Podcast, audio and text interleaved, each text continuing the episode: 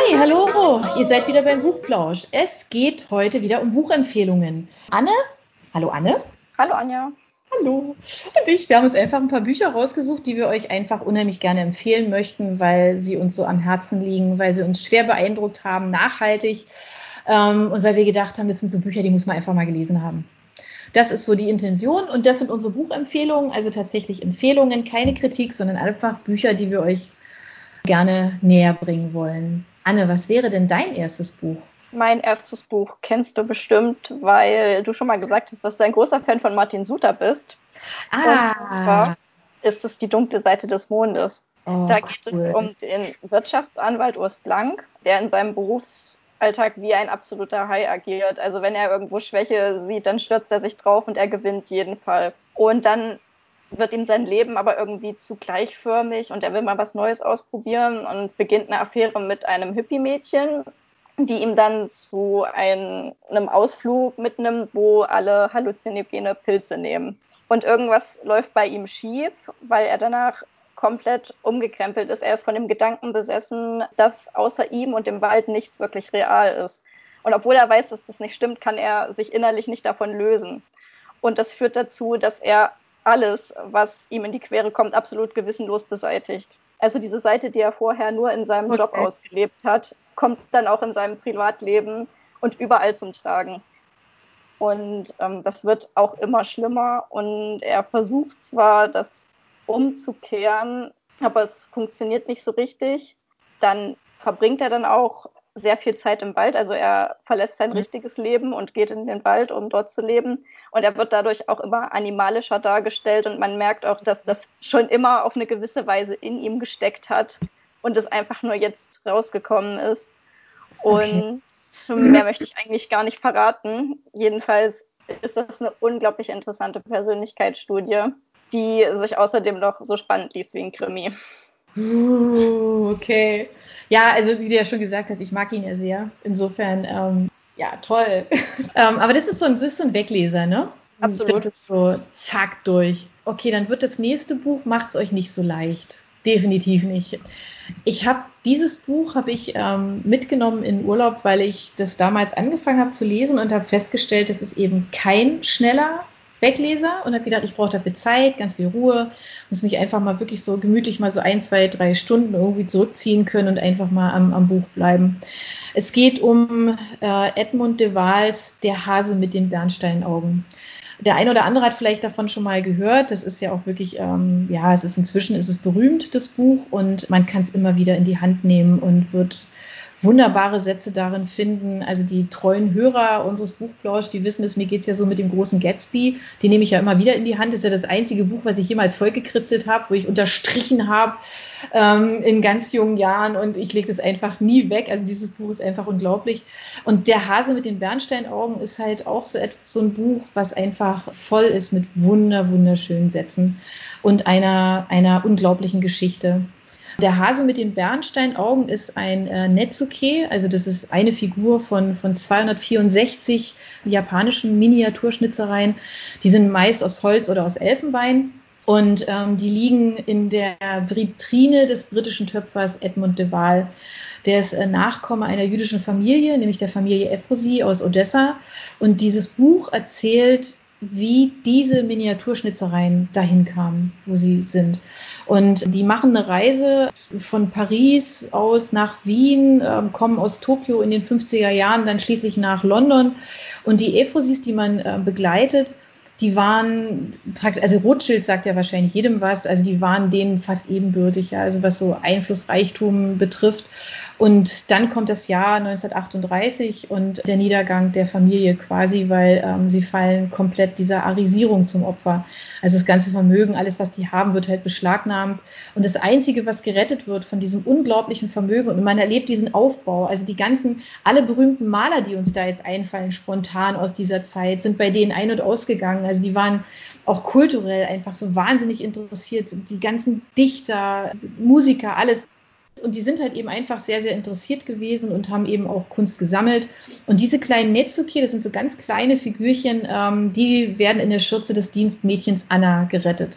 Und ähm, dieses Buch ist im Grunde so eine Art Familienchronik, die sich einfach über die letzten 150 Jahre zieht. Also eine Wunderkammer, weil man so wirklich Geschichte erlebt anhand dieser Familie, also was denen alles passiert ist, was in der Welt los war in den verrücktesten Ländern um uns rum, nicht nur jetzt Deutschland, sondern eben auch Frankreich, Österreich und eben, wir haben schon gesagt, London spielt auch eine Rolle, aber Tokio halt eben auch. Also man wird einmal um die Welt, einfach um die Welt mitgenommen und es ist im Grunde so ein bisschen so eine, die Frage nach dem, äh, was macht eigentlich Besitz mit uns? Ähm, was bedeutet es eigentlich? Gerade diese kleinen äh, Teile wo es ja nur darum geht, die zu haben, also die eigentlich keine, keine Funktion in irgendeiner Art und Weise haben, sondern einfach nur, ich möchte die gerne haben und äh, ich möchte eine Sammlung davon. Und was bedeutet es, wenn man äh, Dinge verliert?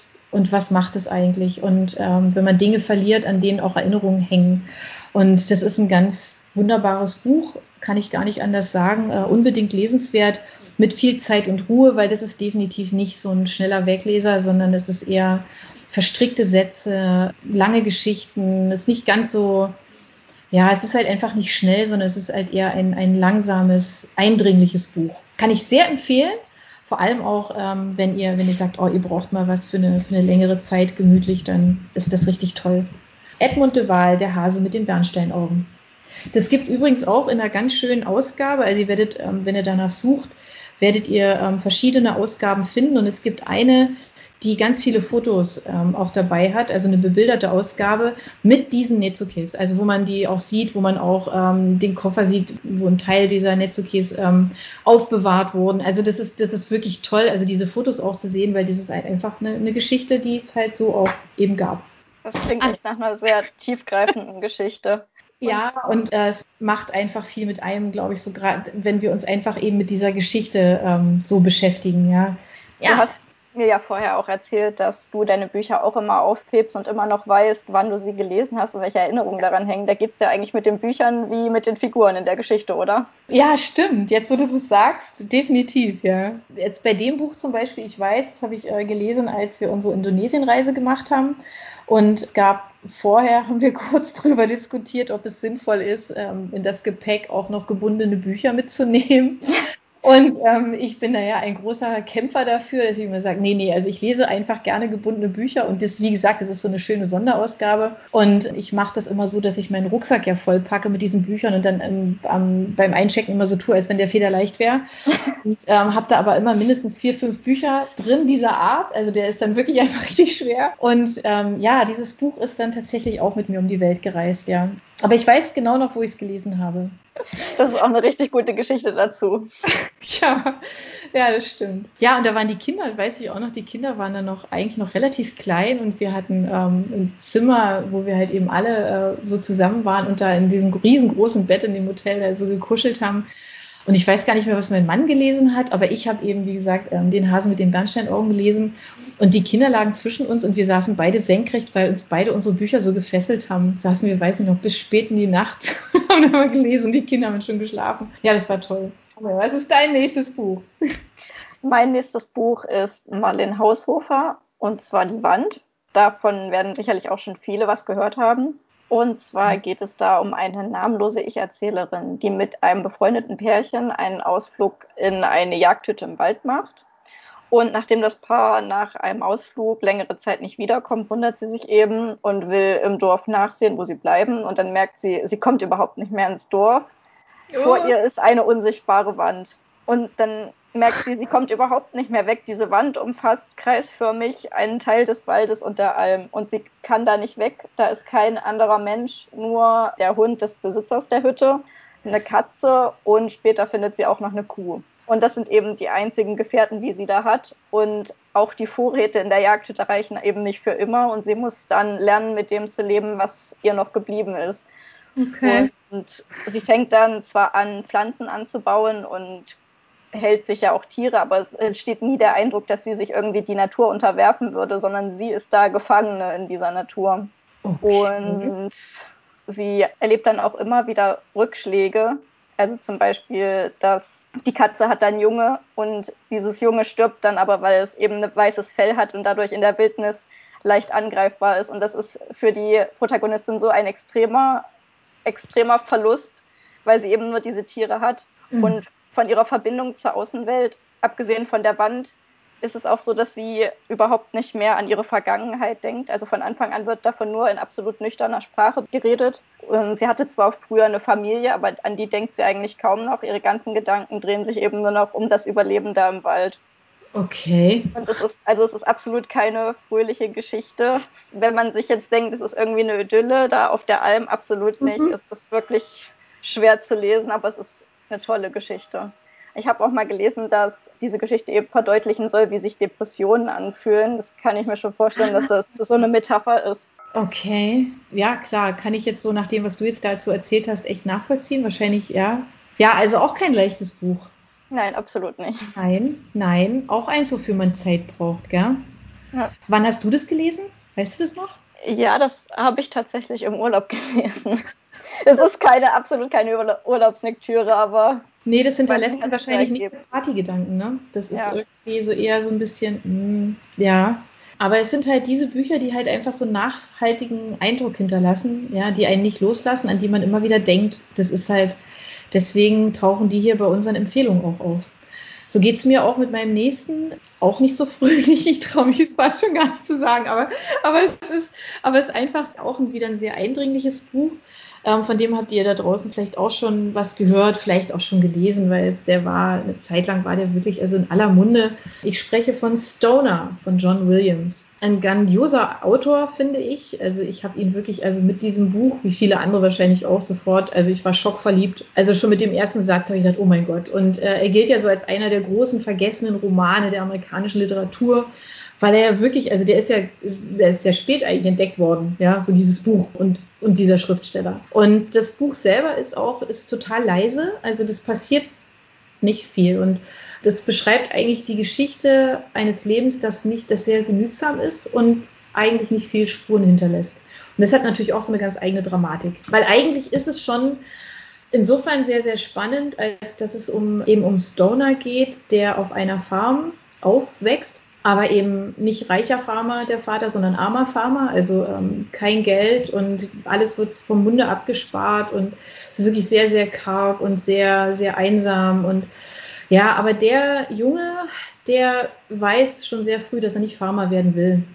Ähm, und das ist in dieser Zeit und auch unter diesen Gegebenheiten schon also was ganz Besonderes, Seltsames. Er entdeckt einfach die Leidenschaft für Literatur, für Bücher und weiß ziemlich genau, was er will. Und ähm, auch wenn der Vater kein Geld hat, so ist er dann trotz allem jemand, der ihn in seinen Träumen unterstützt. Also es ist jetzt nicht der Farmer, der jetzt sagt, ah, du musst jetzt aber hier die Farm übernehmen. Das fällt ihm wahnsinnig schwer, das erfährt man auch in dem Buch. Also man leidet auch so ein bisschen mit dem Vater mit, der eigentlich jetzt für sich jetzt praktisch seine Hoffnung verliert auf die Nachfolge, so ein Stück weit. Gleichzeitig aber will, dass sein Sohn halt einfach glücklich ist und wie schwer das diesen Menschen ja oftmals ja so fällt, die jetzt auch nicht über ihre Gefühle reden können und sowas. Das erfährt man also relativ. Ja, aber diese Familie macht einfach ganz viel möglich. Und weil die halt eben kein Geld haben, darf er erst auf eine Schule gehen bei Verwandten, muss aber immer arbeiten, also schon von klein auf, ja, also muss er sich das alles irgendwie verdienen, darf dann studieren, aber auch da hat er eben nicht dieses typische Studentenleben wie alle anderen, sondern muss halt einfach ganz, ganz viel tun, damit er überhaupt überleben kann, damit er ein Dach über dem Kopf hat, damit er Essen hat und kann sich eben ganz viele Sachen schlicht und ergreifend gar nicht leisten. Und es ist, grenzt schon fast an ein Wunder eigentlich ja, dass er ähm, diese Karriere dann geht, weil er wird dann also Professor, weil er einfach richtig gut ist und weil er das, weil es einfach wirklich Literatur halt seine Leidenschaft ist. Aber er ist trotz allem hat man so das Gefühl, er ist, er ist nicht glücklich, ja, weil ja, er heiratet und es ist eine ganz grauenvolle Ehe. Also die ist für ihn schlimm. Also man leidet auch mit ihm, weil seine Frau einfach nicht die richtige für ihn ist. Und er aber so ein Mensch ist, der halt sagt, ja, jetzt bin ich aber verheiratet und wir machen das aber jetzt. Wir gehören jetzt einfach zusammen und es wird schon. Und es wird aber nicht so. Und die ziehen eine Tochter groß und er versucht natürlich auch seiner Tochter äh, möglichst viel, viel Gutes mitzugeben, obwohl diese Atmosphäre bei denen zu Hause, das ist auch wirklich, man leidet da echt mit, weil die ist so, die ist regelrecht vergiftet. Also das ist so ganz schlimm, wie die miteinander reden und so, das ist so gemein und alles so, ja, einfach richtig fies auch streckenweise, ja. Und er schafft es aber trotz allem halt einfach, seinen Job zu machen. Er, er versteht es zu faszinieren seine Studenten mitzunehmen, die oftmals ja gar keinen Bock haben auf Literatur, für die das halt irgendwie so ein Pflichtfach ist und ja, machen wir das halt auch noch irgendwie. Diese ganze Gemengelage, das ist jetzt nichts, das ist ja nichts Tolles. Also man erlebt da nicht irgendwie was ganz Wunderschönes und denkt sich, wow, der Pharmasohn, der hat es jetzt geschafft, der wird jetzt Professor, sondern man ist eigentlich ständig in diesem Moment gefangen, dass man sagt, oh Gott, der arme Kerl. Ja, das hat er alles gegeben für seinen Traum und, und wird eigentlich überhaupt nicht verstanden. Also der, und er zerschellt an dem Ganzen und ist, wie es eben auch so im Klappentext auch heißt, er hinterlässt eigentlich wenig Spuren. Also das ist so das Dramatische. Also er opfert sich ja so auf für seine, für seine Idee und für alles, was er will und er macht auch immer das Gutes, ja, und, und man ist so bei ihm und denkt sich, oh Gott. Also deswegen ist es ein ganz stilles, ganz ruhiges Buch, was man aber nichtsdestotrotz nicht mehr aus der Hand legt, glaube ich, wenn man es angefangen hat. Also mir ist es so gegangen, ich fand es einfach unglaublich toll, wie man diesen Mensch begleiten kann durch sein ganzes Leben. Ist einfach irre. Ja, Stoner von John Williams. Was ist deine nächste Empfehlung, Anne? Bleiben wir im Drama. Genau, und zwar äh, ist meine oh nächste Empfehlung. Warum lachst du? Nichts Fröhliches, nein. Nee, es gibt, bei mir gibt es einfach keine fröhlichen Bücher, tut mir leid. Also es geht weiter mit ähm, Daphne du Maurier, meine Cousine Rachel. Und zwar kennen sicherlich viele die Autorin als Thriller-Autorin. Viele ihrer Bücher wurden ja auch von ähm, Alfred Hitchcock verfilmt. Ah, okay. Diese Geschichte ist aber ein bisschen ruhiger, würde ich sagen. Es geht um den Engländer Philip Ashley, der bei seinem Onkel, einem Grundbesitzer, aufgewachsen ist und ihn wirklich über alles liebt. Und als Philipp dann erwachsen ist, wünscht er sich eigentlich die Zeit mit seinem Onkel zu genießen, aber der muss dann zur Genesung nach Italien. Hat man ja früher oft gemacht, wegen besserer Luft in südliche Länder geschickt. Ja. Und lernt er seine vorher unbekannte Cousine Rachel kennen und verliebt sich in sie und heiratet sie auch. Philipp ist davon natürlich überhaupt nicht begeistert. Er hat das Gefühl, sie hat ihm seinen Onkel weggenommen und hasst sie schon aus der Ferne, ohne sie zu kennen. Es wird auch noch schlimmer, als der Onkel dann krank wird und stirbt und dann zwei sorgniserregende Briefe nach England kommen. Und Philipp schwört sich dann, ihn zu rächen und bekommt dazu auch tatsächlich Gelegenheit, als Rachel dann unerwartet nach England kommt, um sich eben dieses Gut anzugucken von Ambrose, das sie nicht geerbt hat. Und Philipp nimmt sich dann so vor, sie richtig spüren zu lassen, was er von ihr hält. Und dann trifft er auf sie und er kann ihr einfach überhaupt nicht widerstehen, weil sie die intelligenteste und schönste Frau ist, die er jemals getroffen hat. Und dazu muss man aber auch sagen, dass Philipp eben überhaupt keine Frauenfiguren in seinem Leben hatte. Er ist ja ohne Mutter groß geworden und er kennt eigentlich nur die Pfarrersfrauen, die ist äh, ja nicht so besonders. und dann trifft er eben auf Rachel und ist hin und weg und möchte ihr eigentlich seinen ganzen Besitz vererben, damit sie ähm, bei ihm bleibt. Und als Leser merkt man aber, wie Rachel ihn eigentlich nach Strich und Faden manipuliert. Und Philipp wiederum merkt das natürlich nicht, weil er nie die Bekanntschaft mit weiblicher Raffinesse gemacht hat und ist dafür eben das beste Opfer. Allerdings wird nie wirklich bestätigt, wie Rachel eigentlich ist. Man hat immer nur die Betrachtung von Philipp oder von anderen Personen in dem Buch und man weiß nie, woran man bei Rachel eigentlich ist und das bleibt auch bis zum Ende so, dass man seine misstrauische Haltung zwar hat und die Erwartung, dass sie irgendwas ausbrütet, aber es wird nie bestätigt und dadurch ist das Buch bei mir halt auch wirklich. Nachträglich noch hängen geblieben und ich musste lange drüber nachdenken, was sie nun eigentlich wirklich gemacht hat oder was nicht. Okay, okay. Ja, aber dann weiß man so ein bisschen, äh, spürt man dann dieser Faszination von Hitchcock nach, oder? Wenn er, ja. dann weiß man auch, warum er diese Geschichten ähm, sich da geschnappt hat, ja. Aber das heißt, es gibt keine echte Auflösung, oder? Nein, es wird nicht gesagt, ob okay. sie das wirklich alles gemacht hat, um an sein Geld zu kommen, oder ob sie okay ob sie einfach krank ist oder ob das alles nur ein großes Missverständnis ist. Und ich weiß nicht, ob ich das sagen kann, aber sie kommt auch nicht dazu, das aufzuklären. Okay, okay, alles klar. Wow. Sind wir so in den, in den Tiefen des menschlichen Wesens, Charakterzügen, seltsam. Ähm, das ist eigentlich eine super Überleitung zu meinem nächsten Buch. Ich bleibe bei John Williams, weil nachdem man Stoner entdeckt hatte, ähm, folgte dann auch relativ schnell Butcher's Crossing. man hat es zu Recht ausfindig gemacht und auch verlegt und ich bin Gott froh, ähm, dass es dann auch bei uns in die Buchläden kam. Das ist ein Buch, bei dem man wirklich sofort Bilder im Kopf hat und das ist so ein bisschen wie Film gucken, das Buch. Ja, natürlich auch wieder mit Leiden ist klar. Es ist ein Roman über die Zerbrechlichkeit von Menschlichkeit und Würde weil da ganz viel mit den Menschen passiert, die also Protagonisten dieser Geschichte sind. Das spielt im Jahr 1870 und der Protagonist Will Andrews, der ist einfach so ein Überflieger, ja, und hat also wunderbare Aussichten auf eine Wahnsinnskarriere und und Harvard-Absolvent und alles. Also dem liegt alles zu Füßen, ja. Und der ist aber so ein, so ein, ja, der sieht es so ein bisschen alles so, so Natur ist für ihn sowas, ah, was ganz Faszinierendes. Er, er, er glorifiziert Natur, ja. Und also von, von Ralph W. Emerson liest er ein Buch und nimmt sich diese ursprüngliche Beziehung zur Natur, das ist das, was ihn, was diesen Emerson treibt und er liest es und denkt, ja, zurück zu den Wurzeln, zurück in die Natürlichkeit, nur da finde ich das wahre Leben und meine Bestimmung und also völlig idealisiert, ja, geht er also in dieses Städtchen Butchers Crossing, das ist so, liegt irgendwo in Kansas und er versucht dort eben so die seine Geschichte zu finden, ja. Also sagt, okay, jetzt back to the roots, ab in die Natur und nur da werde ich mein Glück finden. Das ist schließlich uns Männern vorausgesagt, dass wir da, ja. Und in diesem Ort, in diesem Butchers Crossing, da gibt es halt einen Haufen Männer, die irgendwie versuchen, irgendwie ja, Geld zu verdienen, geben Geld aus, verspielen ihr Geld. Also es ist so ein bisschen so eine ziemlich raue, raue Ecke. Und einer von denen, da lernt man auch ganz verrückte Leute kennen, klar, also lauter solche Glücksritter.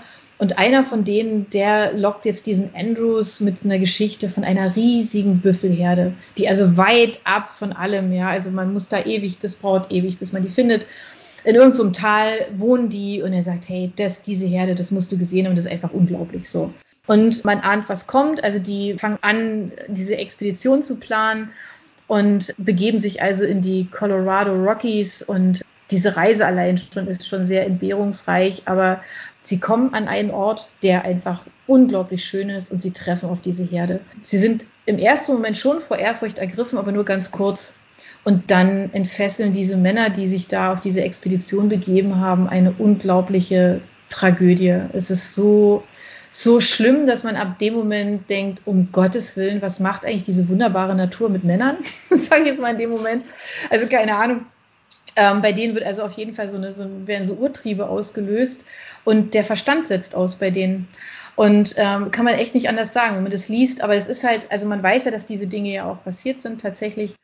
Und ähm, man darf also daran teilhaben als Leser und man ist streckenweise, glaube ich, echt einfach nur verwirrt, entgeistert, entsetzt und kann gar nicht glauben, dass aus diesem Menschen, den man am Anfang vom Buch kennenlernt und dem ganz viele Werte halt einfach so unglaublich wichtig sind, dass die plötzlich alle weg sind. Also es ist wirklich, in, man hat das Gefühl, zack, ausgelöscht, über die Tafel gewischt und ist jetzt plötzlich alles weg und da steht ein völlig anderer Mensch da. Und, und die wissen aber auch, also dann, es kommt relativ schnell die Erkenntnis, oh Gott, was haben wir getan oder was, was passiert da eigentlich gerade? Und sie können es aber nicht mehr gerade biegen. Und dann kommt natürlich die Phase, wie gehen wir jetzt damit um? Also man will einfach auch wissen, wie kommt mir da jetzt wieder raus? Was passiert da jetzt eigentlich? Ja, es geht einfach darum, was kann man gewinnen, was kann man verlieren, was macht es eigentlich mit uns, mit dem Leben, wenn man solchen, ja, solch diesen Momenten dahinterherjagt und was völlig anderes erlebt. Tolles Buch, habe ich auch nicht mehr aus der Hand gelegen. Butchers Crossing. Es ist unglaublich faszinierend, aber halt eben auch die Menschen, die durch diese Landschaft, glaube ich, auch geprägt sind. Das war meine Buchempfehlung jetzt auch nicht so lustig. Nee, aber tolles Buch. Also, was soll ich sagen? genau. Müsst ihr unbedingt, unbedingt lesen. Genau. Wenn ich mir so die beiden Bücher von dir, von John Williams, anhöre, da klingt das so, als würde er immer die Antithese zum klassischen Bildungsroman schreiben. Ja, genau. Ja, und deswegen ist es vielleicht auch so eine Faszination. Also das bricht mit allem, ja. Steht ja. jetzt auf jeden Fall auch auf meiner Liste. das freut mich sehr. Ja, deine auch. Ja, aber das sind jetzt so unsere Buchempfehlungen für heute. Ihr könnt uns gerne auch fröhliche Buchempfehlungen schicken und auch gerne was Lustiges. Ähm, tut euch keinen Zwang an, schickt uns einfach das, ähm, was euch so bewegt, ähm, bewegt hat. Müssen ja auch nicht immer ganz aktuelle Bücher sein. Also ihr habt es jetzt bei, bei unseren gesehen, also bei meinen auf jeden Fall. Die sind alle einfach schon ein paar Tage älter, aber. Ja, bei meinen auch. Ja, aber die sind einfach so, merkt ihr ja, die lassen uns nicht los Gell, Anne? Deswegen ja. würden wir sie in die Kategorie unbedingt lesen stellen und deswegen sind sie bei unseren Buchempfehlungen dabei. Genau. Also, wenn ihr was habt, einfach rüberschicken. Wir freuen uns drauf. Und ansonsten plauschen Anne und ich gerne wieder mal über Bücher. Genau. Genau, da freue ich mich schon drauf. Ich mich auch.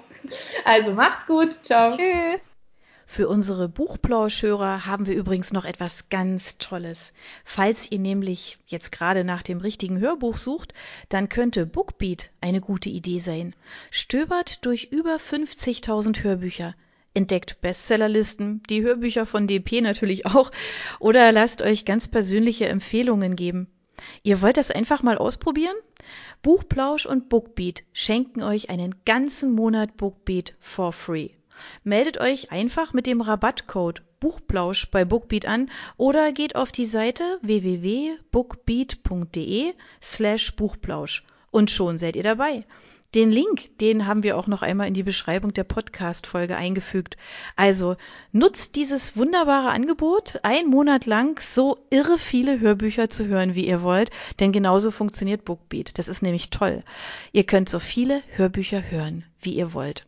Das ist doch jetzt genau das Richtige, oder? Also ausprobieren. Wir freuen uns mit euch. Bis dann.